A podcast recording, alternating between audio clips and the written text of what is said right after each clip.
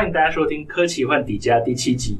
本节节目感谢好家伙股股份有限公司赞助播出。这集呢，呃，由我玛丽当主持人，然后呃，我们的与台人是潇湘神跟邱长廷。嗨，大家好。好，那这集的呃录制呢，我们是在书展最后一天晚上来录制，所以我们刚好也想要趁这个机会，趁国际书展结束的这个时间点，我们想要来。分享一些我们对这次的国际书展的一些想法。那我们三个人都有呃自己上台跟呃其他创作者对谈过，或者是我们也听了很多的呃书展上的一些内容，跟我们也逛了很多天的书展，所以我们想要啊、呃、来一一分享一些我们呃听到的、看到的、想到的一些议题这样子。那我首先就由我开始。那呃，我在书展第一天的时候去听了一个呃，沃夫跟一个创作者一起讨论的一个推理相关的一个内容。那呃，因为我我其实对推理并不是呃这么的熟悉，所以我听到沃夫讲了一个很有趣的创作方式，就是呃，他讲说有一派的推理作家是倾向不先设定好故事中的凶手是谁，而是在创作的过程中，呃，透过他自己的描写、自己的书写、自己的描绘去呃思考、想象，最后。写到要揭开谜题谜底的时候才，才呃才决定凶手是谁。这对我来说是蛮新奇的一个创作方式。那我不知道呃，可能潇湘对呃推理比较熟悉，有没有听过类似的一些手法这样子？嗯，据我所知，之前陈雪老师写的《亲密的共犯》其实就是这样子的手法。其实我一开始听到的时候也是蛮惊讶的啦，因为我是完全不会这样做的。嗯、我一开始就会预设好说啊，犯人救他。然后一切的情节都用这样去发展，所以其实我听到陈老师那样写的时候，我也有点惊讶。但是其实仔细一想，就是如果今天不是推理小说的话，就这种写法没什么问题啊。我也是说，就是奇幻很多奇幻小说应该都是像这样子吧。我一开始有一个想法、一个概念、一个场景，然后就写了。那我接下接下来我完全就发挥我作为作家的呃技巧去。延伸它，一直维持张力，嗯、但搞不好我也不知道结局在哪里。嗯、但发展到某个点的时候，会觉得好像好像可以像这样收尾。嗯、所以，所以我觉得这个问题其实有趣的地方是，推理小说为什么不能这样干？嗯，因为刚刚玛丽你说很新奇嘛，对，为什么推理小说不能这样干？我我可能先稍微回溯一下，就是他他讲到这个话题的一个场景，就是他们好像是在讨论创作长篇的时候，需不需要去先写一个大纲这样子。嗯，那。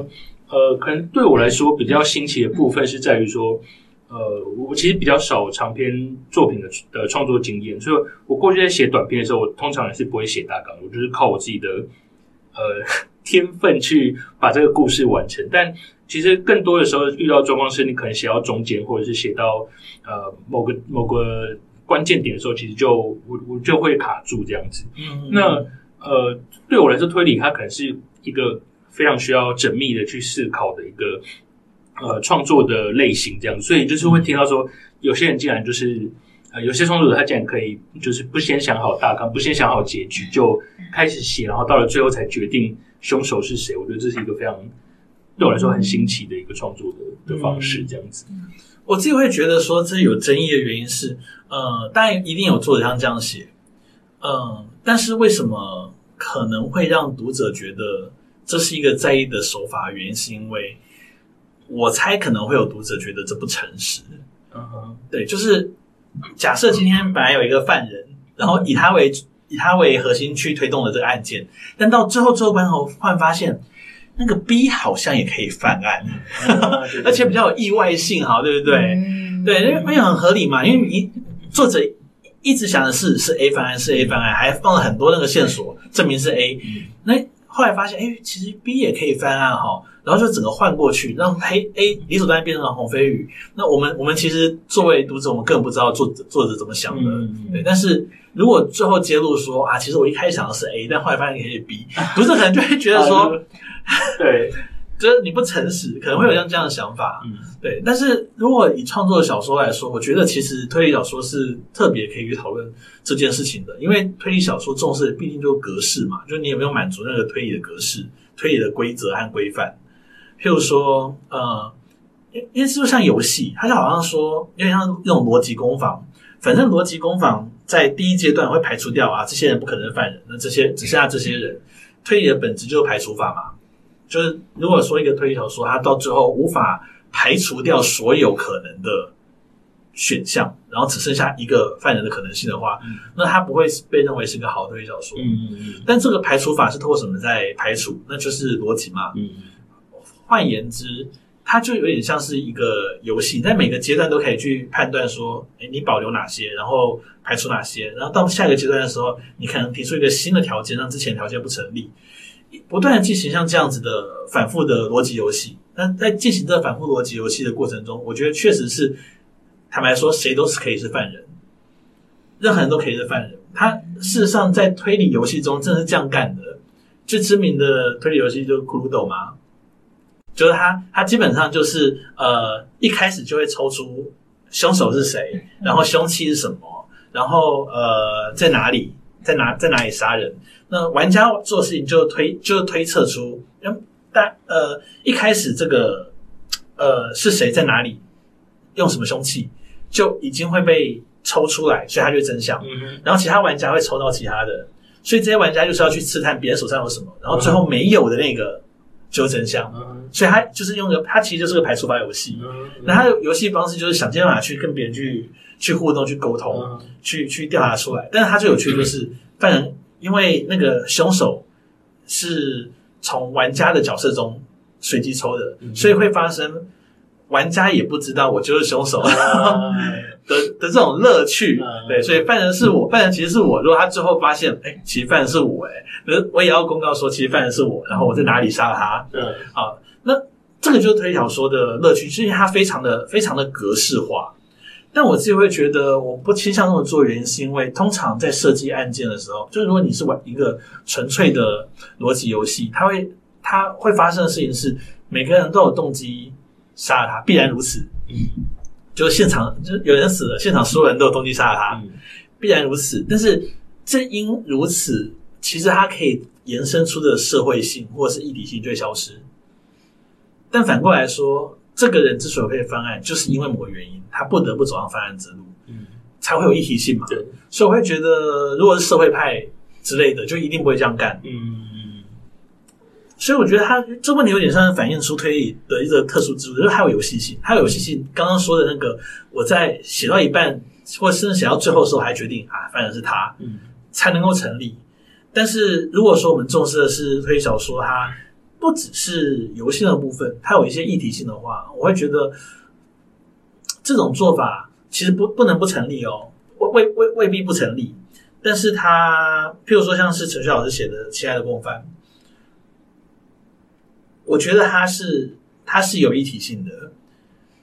但是陈旭老师一直不确定犯人是谁，然后慢慢的发展到之后，发现哎，犯人就是他的。这之所以能够成立的原因，是因为陈雪老师非常细密的去铺陈这所有角色的人生，嗯嗯，然后在所有角色的人生中发现，当时这个角色的时候，他是有一体性的，嗯嗯，这时候那个答案才出现。换言之，陈雪老师其实不是按照推理的规则，就是排除法的规则，嗯嗯。去去去进行的推理小说。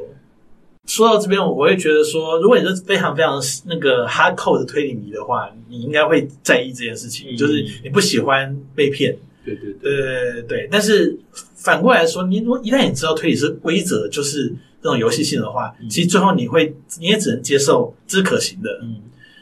但如果你不是那么 hardcore 推理迷，想要看到一些更议题性的东西。我觉得像陈雪老师这样的做法就会比较罕见，但、嗯、但不是不可行。嗯、但反过来说，我觉得那已经是一个跟推理规则、推理游戏无关的一件事情了。嗯、所以我们可以站在另外一种角度，不是用推理小说的角度去去评价这件事情。嗯、所以我们也不会那么那么恼怒，觉得被惹火。刚才就是我听到这个议题的时候，我就在想说，他可能其实的确可能比较。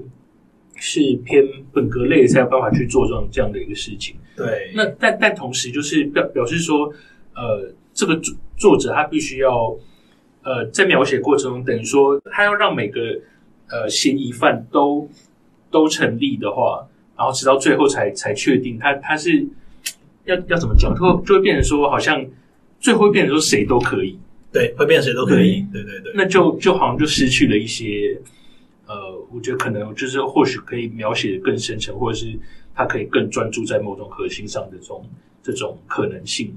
对对对，嗯，但但这但写作真的是很不一定的事情啦。嗯、对对对，像刚刚讲到陈老师那个案例嘛，他、嗯、其实就还是有很强烈的这个社会性在里面。嗯、但是我我我同意，作为推理小说读者，第一次听到这样的手法吧的第一个印象，确实是可以这样骗文吗？对，所以我我觉得这蛮有趣的。呃，好，那换我。哦，其实这次在书展中有一个活动，我觉得我有参加市场活动了。不过最后一场活动是我觉得蛮有意思的，是跟一位荷兰小说家汤马斯对谈。哦，汤马斯他刚好是最近在台湾有发行他的作品。可能也不算最近的，已经几个月前了。嗯、他现在作品叫做《欢迎光临黑泉镇》。我先简单介绍一下这个作品好了。就《黑泉镇》这个作品，其实是它的主题是关于女巫狩猎。我会想到那几百年前的事情。那但是《欢迎光临黑泉镇》它有趣的地方是，呃，它其实是现代，就发生在二十一世纪的。嗯、那二十一世纪的有个村子，叫黑泉镇，它过去曾经发生女巫狩猎，就那个女巫她当然是被冤枉的嘛，所以她受了残酷的对待。嗯，她。就真的变成了某种超自然力量，然后在这个镇上徘徊不去。一次，最有趣的是，这个村子他们完全都知道这女巫存在，因为女巫就超自然力量，她不断在这村中现身。他们要想办法跟她共存，但想要跟她共存，最大的问题是，你要怎么？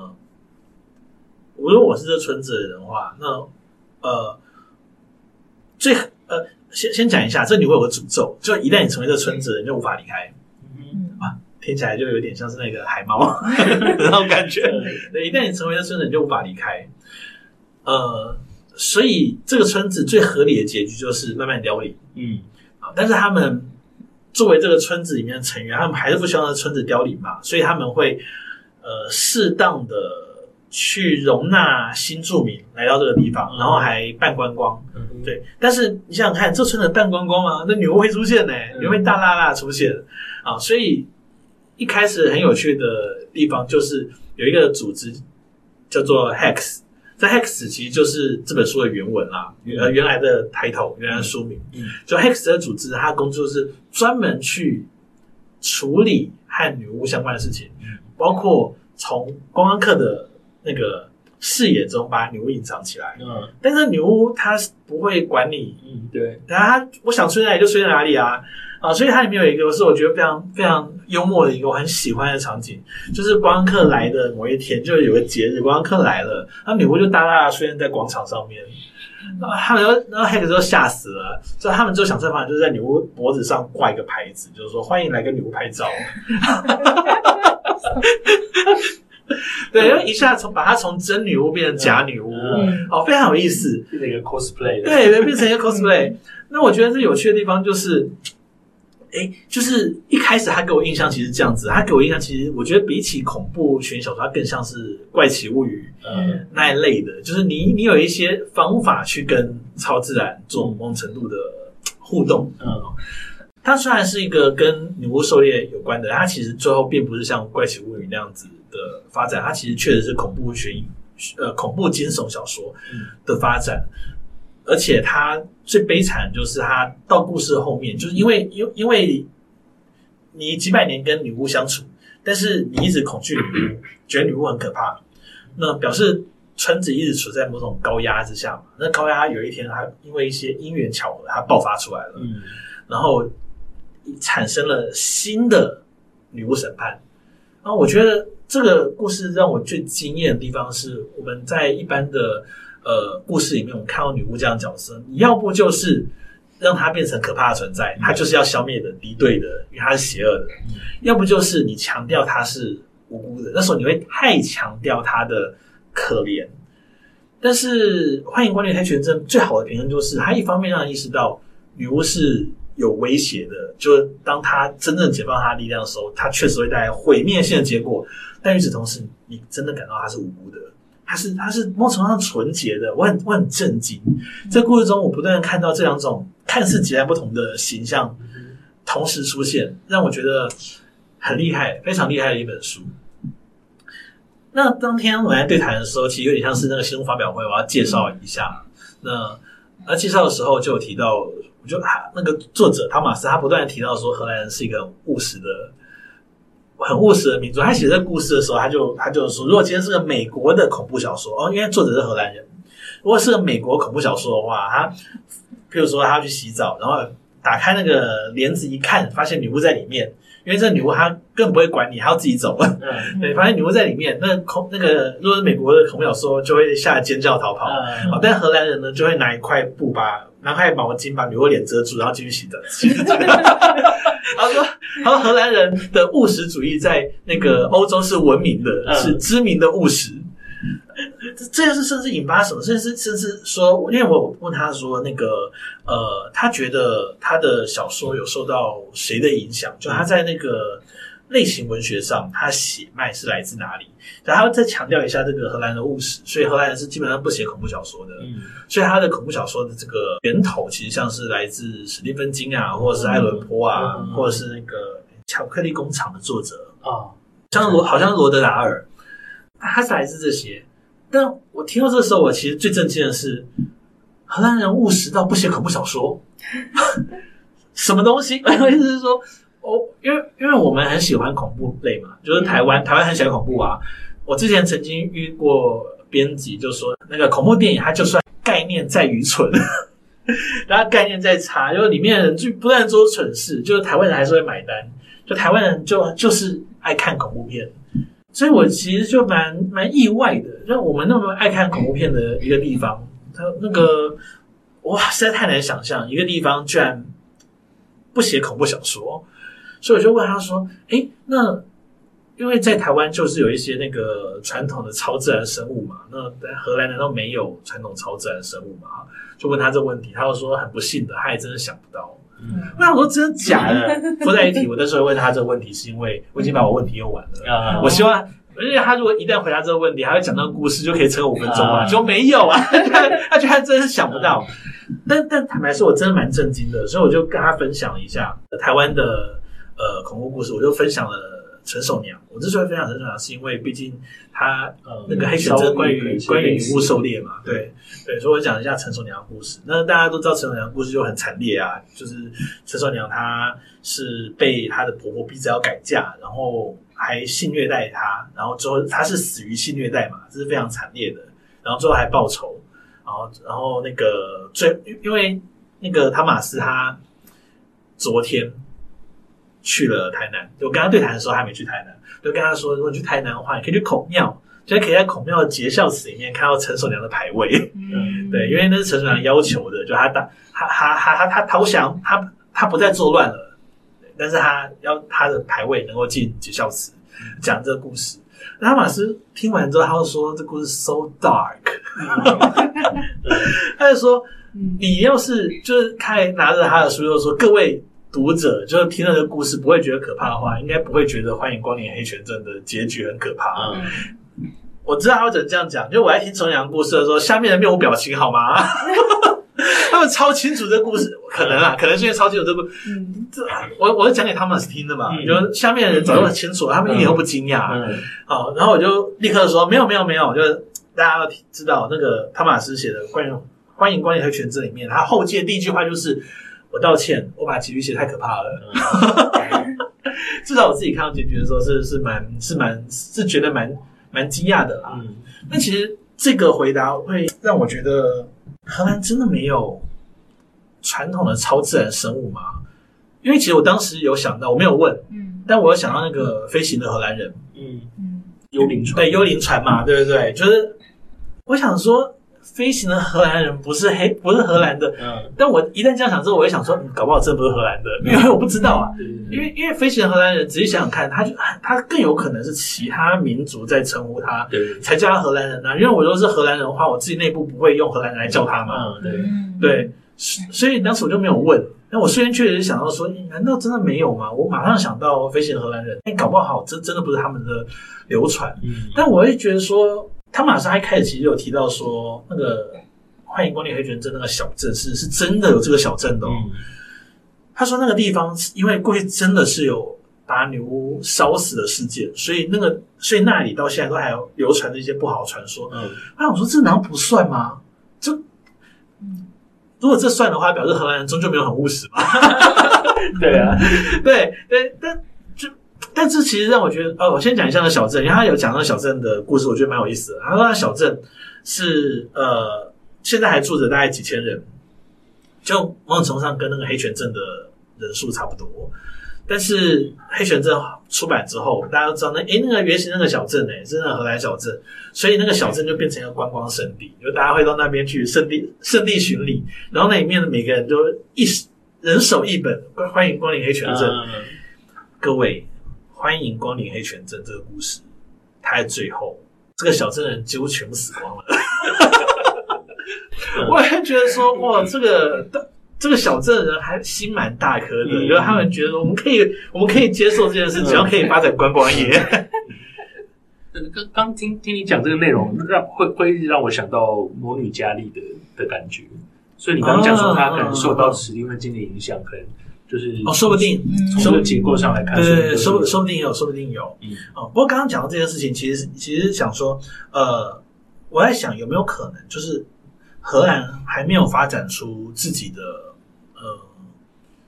民俗学用比较面向大众的民俗学体系，我意思是说，大家讲日本妖怪讲得很熟，好好像日本是个妖怪之国一样，嗯、但其实是经过百年间的民俗学累积起来的嘛。就我们不断做调查，嗯、然后把这些当成呃面向大众出版品去去出版。那如果荷兰他们其实是有他们的故事，坦白说，我有去看过荷兰的维基百科啦，就是。有没有荷兰当地盛传的妖怪故事？其实还是有的，嗯、所以汤马斯没有办法马上想起这件事情。我觉得有一种可能会，他们跟自己，就他们现在他们的自我定位是务实嘛，嗯、既然务实就不会去发展这一块。嗯，那如果不会发展这一块的话，他们当然就不会有面向大众的传统的呃荷兰超自然生物，嗯，或者是超自然现象的的著述，以至于一般人其实他们搞不好。听过，但不会意识到说，诶，这就是所谓的那些超自然。我们还讨论超自然的东西，嗯、对啊。对于对汤马斯的回答，其实我我很难判断。但我后来觉得比较有可能是是这样子，嗯，才能解释说为什么维基百科上明明都查到荷兰的超自然生物，嗯、那汤马斯却觉得没有。那有可能就是因为他们的务实主义，嗯、他们自认为自己是，他们自信自己是务实的，所以才会觉得他们是真的有要讲这种东西。但是我我我在想说，会不会是呃，因为像这种呃传说故事什么之类，它可能是呃比较中古世纪的开始开始流传，嗯，一直到现在的嘛。那波兰它可能呃荷兰荷兰荷兰不好意思，荷兰这它它在呃它可能它的国家的地理位置的关系，它可能也受到其他很多。呃，不同民族，比如说日耳曼啊，他们的影响这样子。那、oh, 像像我刚我刚本来讲波兰，是因为我刚刚在想猎魔士。呃、oh, 猎魔士它其实算是波兰的的呃奇幻文学，可它里面其实呃运用到的各式各样的奇幻生物，其实也有包含不同国家的，像是、oh, 呃日耳曼的部分啊，然后还有斯拉夫的神话里面的的怪物。所以我，我我觉得这它可能就是呃从这个角度来看的话，可能就是要说专属于荷兰的，可能是。我觉得他可能会多少受到其他民族传说的影响。我觉得蛮有可能的耶。嗯，其实因为之前我呃有一个考察，就是在那个呃台湾这边热兰遮城，热兰遮城荷兰人荷兰盖起来的城市啊，嗯、那它里面有一个有一个德国士兵，他也是画家，嗯，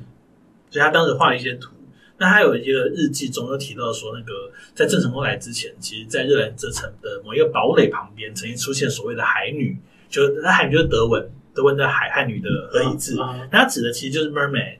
就是就是美人鱼。对，然后我当时其实就有点好奇，就说，哎，为什么这个荷兰人的军队中居然有个德国人，而且这个他是不是德文，其实有点忘掉，但他讲德语。嗯，对，那他为什么会用德语来记录这件事情？所以搞不好，我觉得就跟搞不好真的跟玛丽说的一样，就是他其实有，因为以前国际不是封封封闭的嘛，对，对，很多东西都彼此流传、彼此影响，嗯、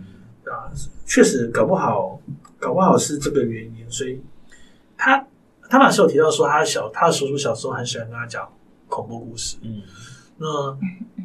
他说有一些是瞎掰的，就他自己自己自己自己创造出来的，那有一些像吸血鬼。那吸血鬼他就会觉得说，那不是他们的东西，嗯，是而是普世的，就大家都知道，他会这样想，嗯，所以搞不好是这个原因，就是，但我坦白说，我自己是不相信，我不相信一个一个族群完全没有鬼怪故事，我是不太相信的。鬼就算了，坦白讲，我觉得鬼就算了，对，是真的蛮有趣的。但是像刚讲的吸血鬼，其实。呃，它虽然是普世的，可是它其实，在不同民族里面会有一些形象上的差异。嗯嗯，对，所以就是你可能大范围来看，透它是啊，可能很多地方都有，可是，在不同的传说里面，它它的细节还是会会有所差异。对啊，对啊，其实，但大部分人其实不会意识到这件事情，因为大家就就就会觉得说，那个大家就是吸血鬼就是就是那个样貌，有个样板。嗯，尤其他通过这个大众文化被宣传之后，其实很多人。认识的也不是地方性的传说，认识的是最为人所知的，被通过资本主义宣传出去的样貌。对对对对，大致 上先分享到这边好了。那欢迎阿长。呃，好，其其实我一开始是刚听你们两位这样讲，我有一些觉得很有趣的地方。那首先就是台湾人很喜欢恐怖作品这件事情，因为我这一次书展期间，我恰好就有跟。我在诚心的那个编辑有有聊，然后我们其实是在讨论那个呃，因为他们有出一系列怪谈系列的儿童小说，然后我们在讨论说那个封面可能应该要是怎么样，然后那个编辑就跟我说，那个封面最好是不要有鬼魂，然后不要太可怕，然后他说因为因为然后他说通路回报给他是说这样可能就是销售对销售会比较不好，然后我就问他说，因为他以前也有跟我讲过说。如果是恐怖的小说的儿童小说要进入到校园的这个呃读者的话，会比较困难。然后我就问他说：“诶，是不是因为买书的都是家长，那家长就不会让小朋友看那种恐怖的作品？因为因为他说那个封面也不能出现灵魂，但那个灵魂在我小说中是一个好的灵灵魂。我就想说，连一个。”感觉形象是相相对是好的、可爱的一个灵魂，它都不能出现这件事情，让我有一点惊吓。而且，而且就是如果它不是标榜是儿童小说，它是纯粹是一个恐怖的小说，那反而又没有关系。对，所以我就，所以我就在思考说，如果说台湾人这么喜欢恐怖作品，那为什么他们这么，这似乎家长又不太能接受让自己的小孩子那么早接触恐怖类型的作品的这件事情？就是让我觉得还蛮有意思的。我我我可以打断一下可以啊。因为我觉得这刚好跟当天对谈的时候发生一件事有关。嗯、就当天在谈的时候，嗯，在开始演开始，我跟汤马斯开始对谈前，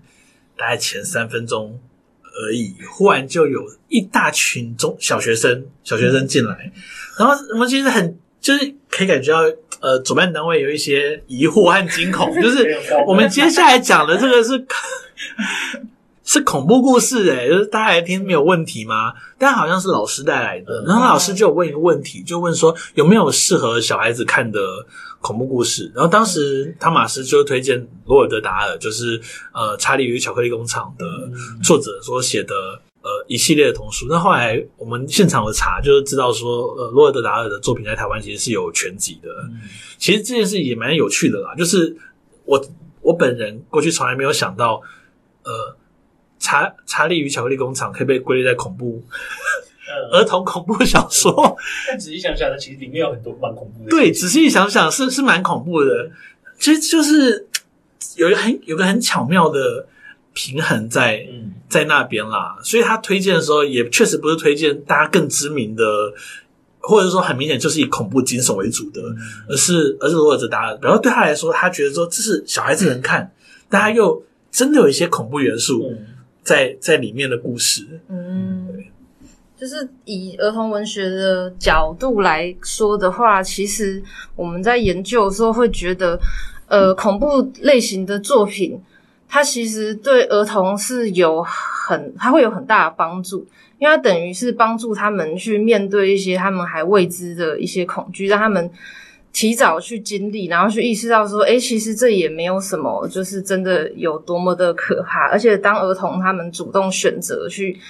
阅读这样的作品的时候，其实他就是有一个主动性，他主动去面对这个恐惧这样的感觉。所以，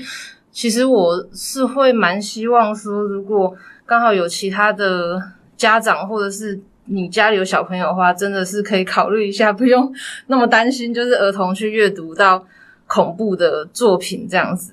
而且，如果说那个作品已经是他被认为是又是一个儿童文学的时候，他已经里面的内容应该是有做过一些平衡。那我其实有记得，就是我小时候不是有一阵子有一系列什么鸡皮疙瘩那个那那一些超红的，对啊，所以其实我我就记得有一段时间，至少在我还小的那一段时间，就是我去寻找恐怖类型的儿童小说来读是没有什么问题的。嗯，对。啊，刚刚有讲到吸血鬼，然后那那我也就是也想到一个跟儿童还有吸血鬼有关的，就是就就只是我忽然想到了，因为呃刚刚有提到说，就是吸血鬼好像已经已经变成是一个普世的一个形象，嗯、但确实它在不同的地方，就是跟随着不同的文化，它也会有不同的故事。因为像在苏格兰格拉斯哥，它就有流传一个很有趣的吸血鬼的故事。那在这个故事里面，就只是传说当地有吸血鬼。嗯，那这个故事非常简单，就是。呃，连续几天都有人受害，然后那个那个故事的主角就是一群儿童，他们听说了这件事，他们就组组队，然后晚上拿着那个木桩出去，然后准备要去猎杀吸血鬼这样的一个故事。对，而且它是一个，据说是当当地真真实发生过的一件事情，所以就让它更加的有趣。那又是跟儿童有关，这样。对，那那他有发现吸血鬼吗？后来他没有。他就这个故事没有没有结局，可是因为他没有结局，就是说他到底有没有成功杀死吸血鬼，所以反而增加了这个故事的真实性。对啊，他听起来其实已经很不像是，很不像民间故事，他看起来就是一个大家的共同记忆，就这件事真的曾经发生过。对对对，那种感觉，没错。然后嗯，那再回到书展的话，就是其实因为我今年。比较没有太多的活动，然后我有一些私人事务去参加的讲座也没有说很多。对，不过我因为我去年我没有参加那个书展，然后去年我其实很想参加书展，因为去年主题是波兰。嗯、对，那今年的话，我觉得中间有，呃，然后在我还在台湾的时候，我几乎每年都参加书展，那是因为工作有关系。嗯、所以其实我觉得，也许等一下收尾的时候，我也会想要讨论一下说。就是书书展对我们的意义是什么？这种很大很严肃的问题。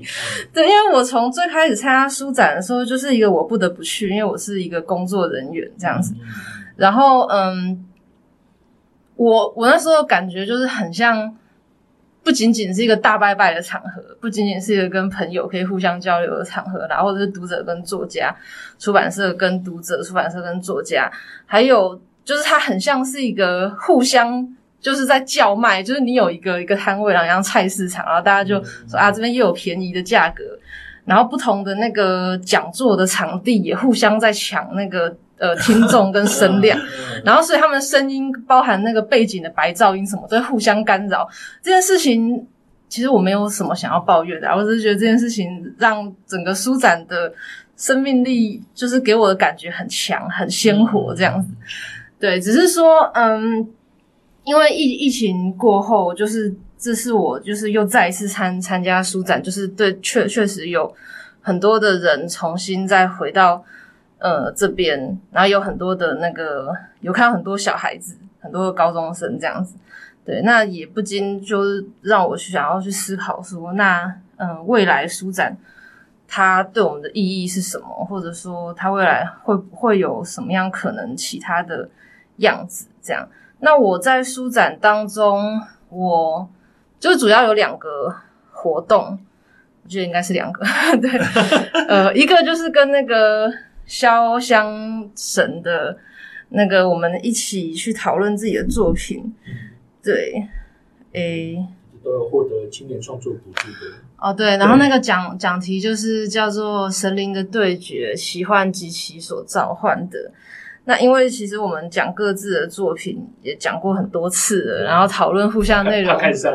也讨论 N 次了，所以我们根本就没有在讲自己的作品，然后就随便讲一下之后，我们跑去讲别的东西了。对，但主要是我的错，是我把它就是丢出了一个很大的，很像是一个大灾问，但是其实是我。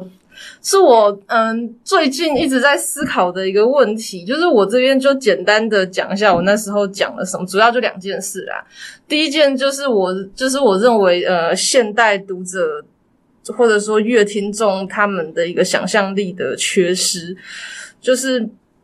嗯，可能在过去能够由由文字或者是一些简单的动作，那我这边特别是指舞台剧的部分，然后或者在电影当中，可能也是一些简单的场景就能够引起我们想象力的这样的一些经典的作品。那现在你可能要尝试建立更多丰富的细节，你才有可能就是去满足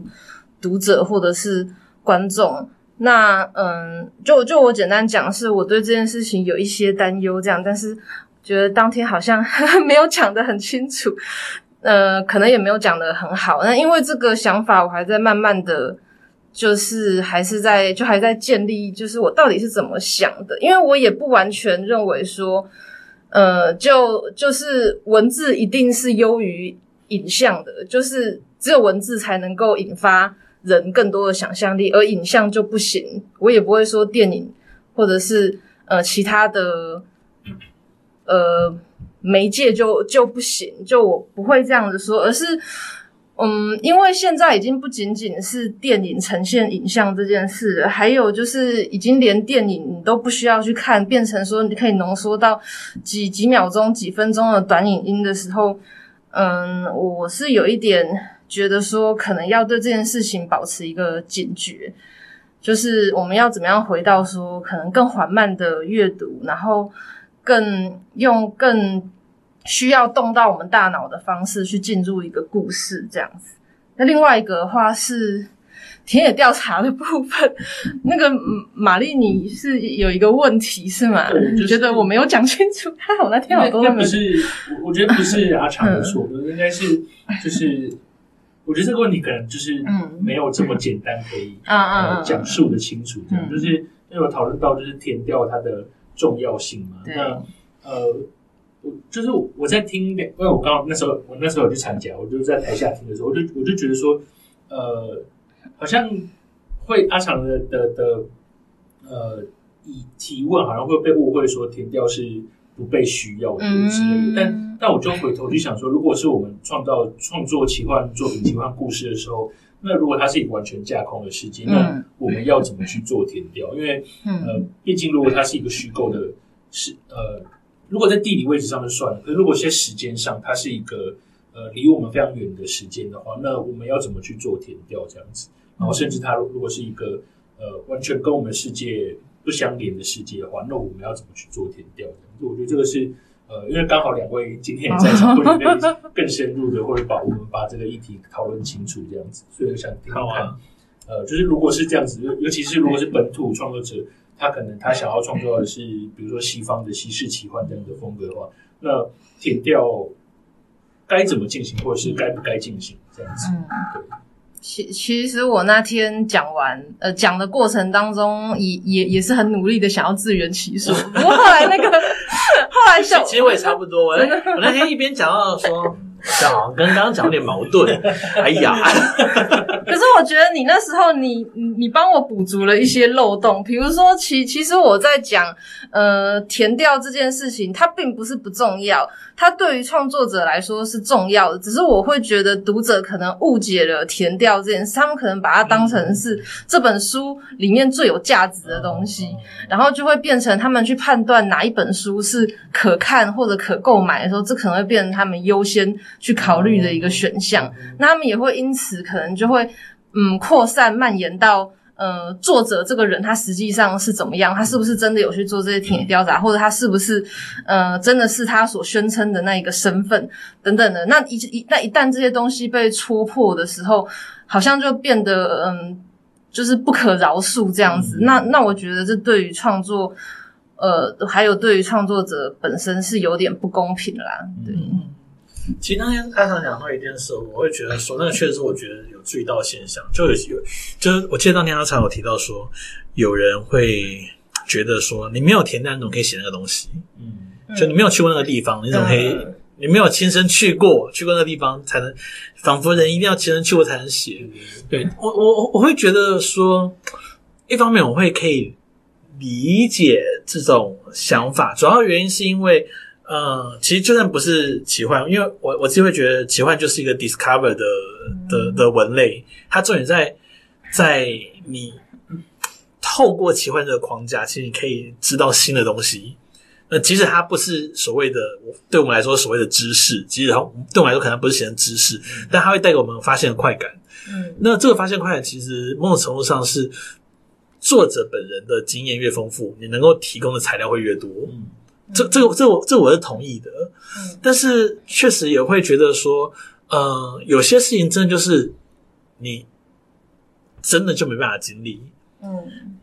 譬如说，我在写一个两百年前的事情，三百年前的事情，那我我居然知道说，那个过去发生个历史事件的地方就在这边啊，我到这边去搜画的已经差多了。就以举个例子来说，那台南以前那个赤坎楼就在台阳内海旁边嘛，那现在离台阳内海，那现在台阳内海都被都被填平啦，赤坎楼它就在那个台南的中西区市中市中心。这个你居然到赤坎楼，其实你要能够想象当年台阳内海的前景嘛？我觉得做不到的。嗯、所以并不是你去那个地方就就真的会因此变得有意义。所以关键就是想象力。就当天我提到嘛，就关键其实是想象力。嗯、就你到那个地方，你不是填掉而已，嗯、重点是你要能够有想象力，那那才是、嗯、才是关键。嗯、但是你只要一旦动用想象力，它就是虚构的。嗯，对，这也是一个。荒唐的事情，就那人们到底在填料中追求的是什么？你追求的是真实吗？还是你追求的是奠基在某种真实上面的虚构？我觉得人们其实没有好好的去厘清这个问题，而是把更接近是一种，因为大家都说真实是重要的，所以我就也这样说。我觉得真的是重要的，但到底什么是真实，什么是虚构，其实并没有被好好的、好好的理清的。嗯